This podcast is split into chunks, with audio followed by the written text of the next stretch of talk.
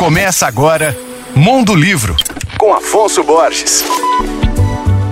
Alô, ouvintes leitores da Alvorada FM. Figura conhecida no meio literário de BH, Guilherme Leite trabalha há duas décadas como livreiro. Ao longo desses anos todos, ele acompanhou as transformações do mercado editorial brasileiro e indicou obras para leitores de todos os tipos e jeitos. A novidade é que agora ele, Guilherme, lança seu próprio livro através da Lei Municipal de Incentivo à Cultura da Prefeitura de Belo Horizonte. Vida de Livreiro é o título da obra, na qual ele conta histórias engraçadas, divertidas, curiosas e impressionantes que vivenciou no exercício diário da sua profissão. Para além do humor, os casos contados também expressam as dificuldades do ramo e refletem sobre as incertezas enfrentadas diariamente por quem trabalha com livros. Eu tive livraria durante 10 anos, conheço bem e gostei bastante do livro do Guilherme. A obra é fruto de um trabalho que Guilherme começou a desenvolver em 2016 quando participou do núcleo de pesquisa em dramaturgia do Galpão Cineorto. Além do livro físico, que já está à venda, Vida de Livreiro de Guilherme Leite, também pode ser acessado em formato de e-book